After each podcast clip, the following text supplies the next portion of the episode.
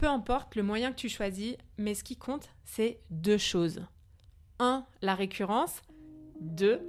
Que tous les chemins mènent à l'inscription de ta communauté dans ta base email. Bonjour, je suis Nathalie et tu écoutes le podcast Business of Yoga. Si tu veux créer la carrière épanouissante dont tu rêves et optimiser tes revenus liés à ton activité, tu es au bon endroit. Je partage ici les ressources et les inspirations rythmées par des interviews de spécialistes qui ont contribué à faire croître ma propre activité. Bref, le guide que j'aurais rêvé qu'on me donne quand je me suis lancée dans l'entrepreneuriat il y a seulement quelques années. Je synthétise pour toi les outils que j'ai appris via des guides simples et accessibles. Et si tu passes à l'action grâce à une technique, un conseil ou une idée, alors c'est gagné. Tu peux suivre l'actualité du studio sur kind.yoga et pour un max d'infos sur les programmes et les lancements de notre école, abonne-toi au podcast dans la description de l'épisode. Bonne écoute Hello à toi, je suis ravie que tu me rejoignes pour cet épisode. Euh, aujourd'hui, on va parler contenu original récurrent. Donc, quand on veut créer une communauté d'élèves, de clients, d'étudiants ou autres encore, eh ben ces personnes, elles vont nous suivre pour la valeur qu'on leur apporte. Sinon, quel est l'intérêt pour eux? Tu es donc expert dans le domaine pour lequel tu te fais rémunérer.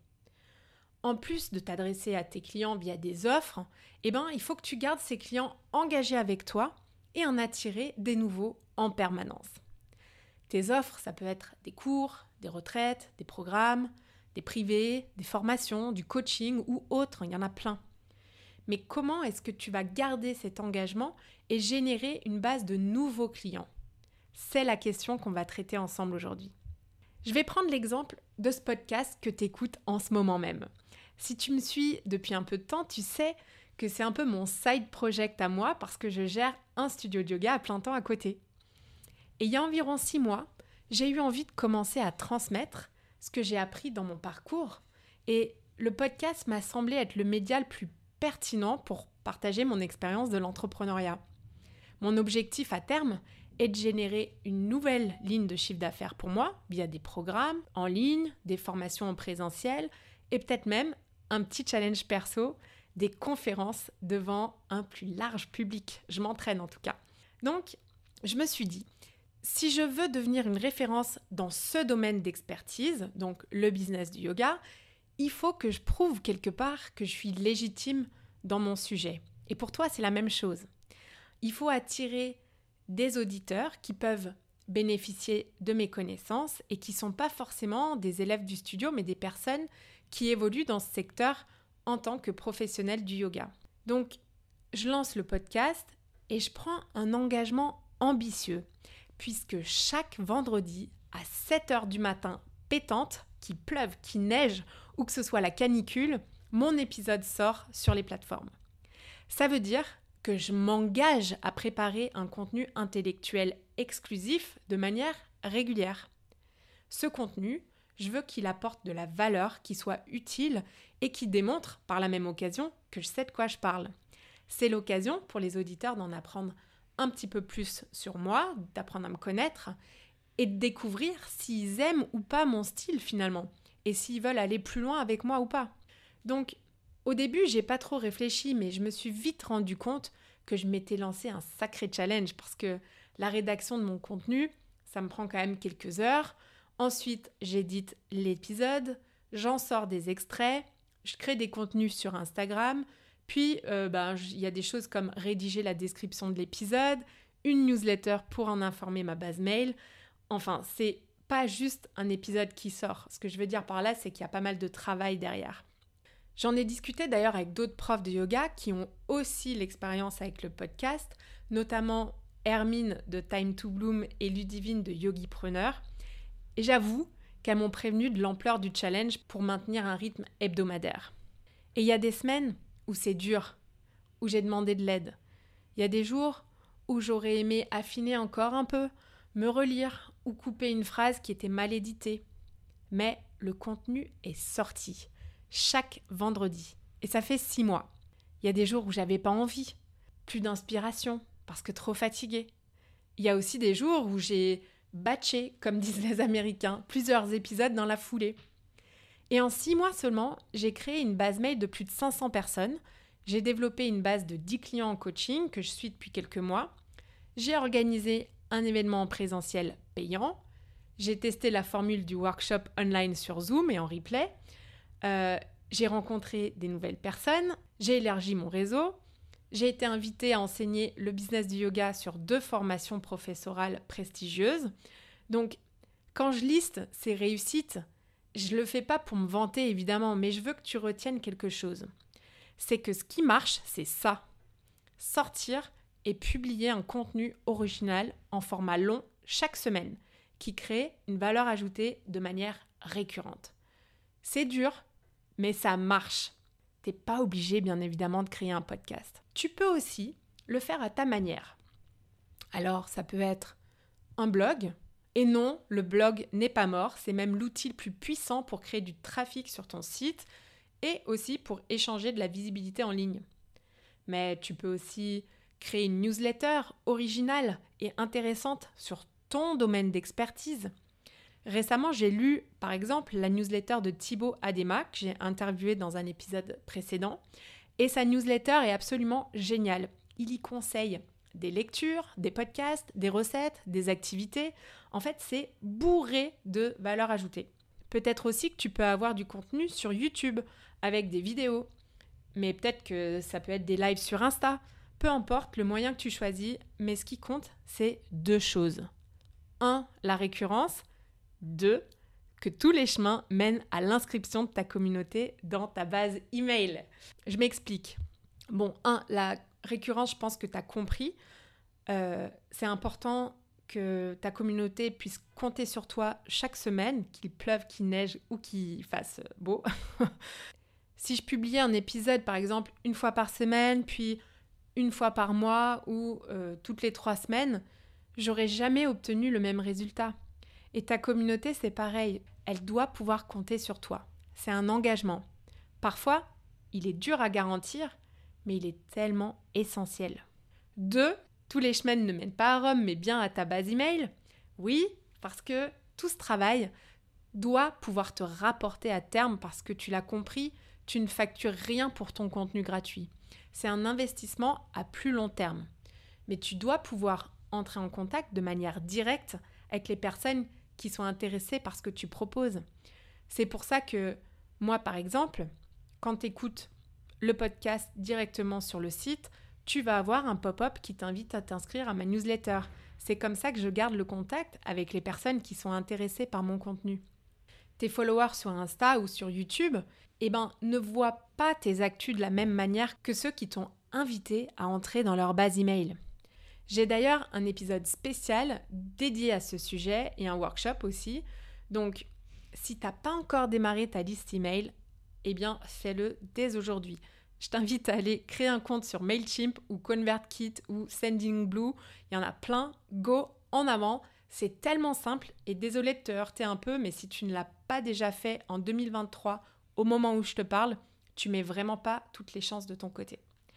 Bref, si tu t'intéresses un peu au marketing et même si t'aimes pas trop ce mot, une technique qui est absolument incontournable, c'est la création de contenu à valeur ajoutée format long et récurrent.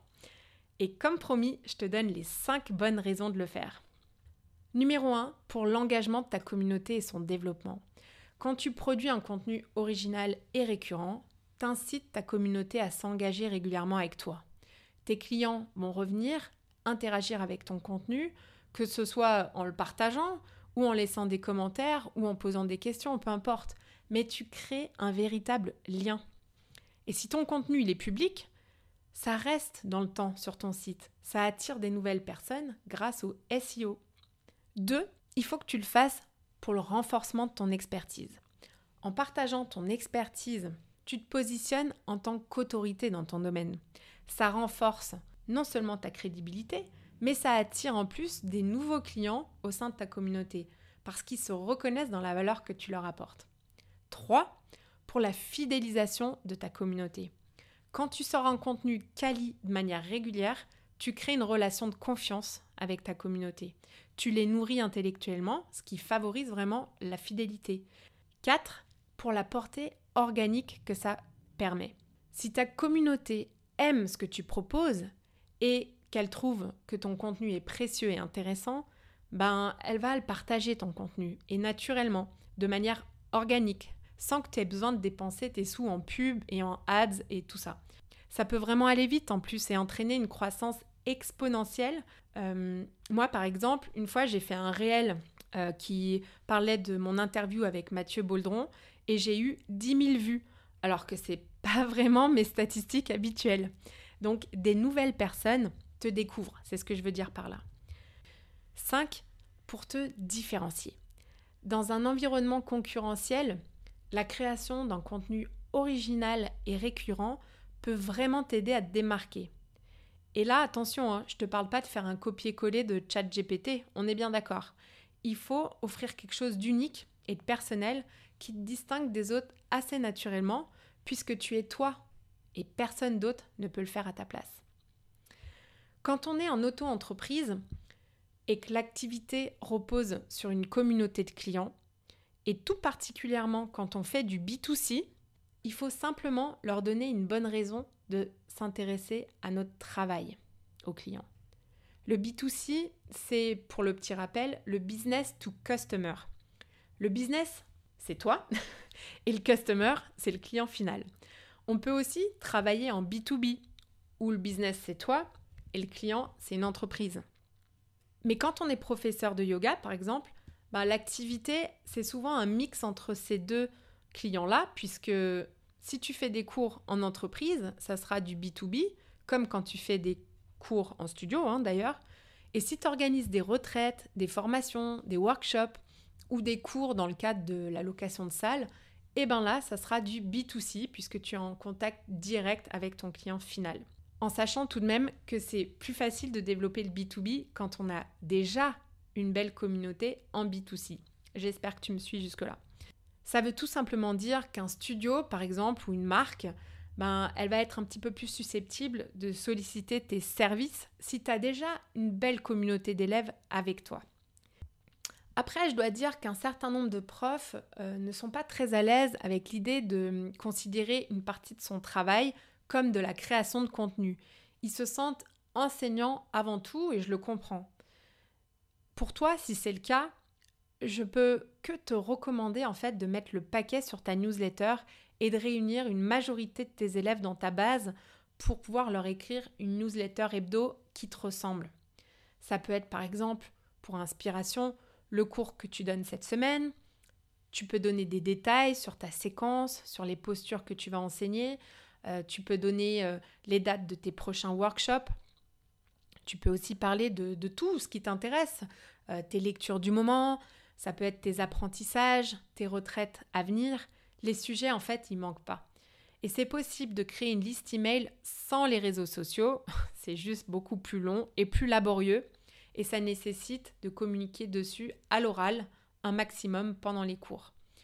Mais il y a vraiment deux cas de figure en fait.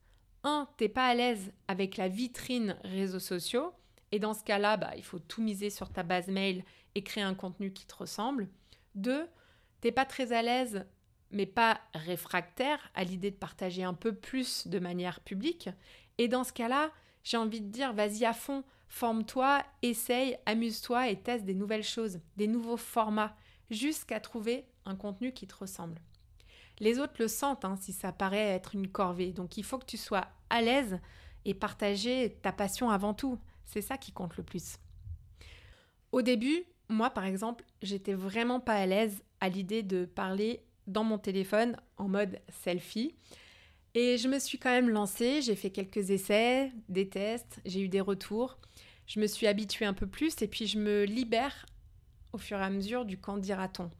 Je suis sûre que tu peux faire la même chose avec le contenu que tu choisiras. Il suffit de respecter ton identité. Pour conclure, je voudrais te laisser avec cette image de la petite graine que tu sèmes. Parce que créer un contenu original et récurrent, c'est vraiment exactement la même chose que semer des graines dans ton potager et dans ton jardin. Et tu sais peut-être que j'adore le jardinage, donc j'aime tout particulièrement cette image. Chaque fois que tu publies un nouveau contenu, c'est comme planter une graine. Au fil du temps, ces graines, elles germent, elles grandissent et se transforment en un magnifique potager, de préférence en permaculture. Hein. Mais plus tu prends soin de ton jardin avec un contenu de qualité, plus il va se développer, attirer des nouvelles personnes et deviendra un lieu qui attire l'attention par sa qualité et sa personnalité unique. J'espère que t'aimes les métaphores, hein, parce que moi j'adore ça. Et sur ce, c'est la fin. J'espère que cet épisode t'a fait réfléchir à quelque chose pour ta propre activité. Quel est le contenu que tu vas choisir et développer avec soin pour ta propre boîte? Est-ce qu'un déclic ou une idée a émergé dans ton esprit? Si oui, alors c'est à ton tour de jouer et comme d'habitude, je te souhaite une très très belle journée. Merci d'avoir écouté cet épisode. J'apprécie tout particulièrement les retours et les commentaires sur ce qui t'a été utile ou non. Laisse-moi un petit mot et une note si cet épisode t'a plu. Le must, c'est de partager ce podcast avec une personne à qui ça pourrait être utile. Ça fait vraiment une énorme différence pour mon travail que tu prennes ce temps. Je te donne rendez-vous la semaine prochaine et d'ici là, suis ton intuition et prends une action qui te rapprochera un pas de plus vers ce pourquoi tu es là.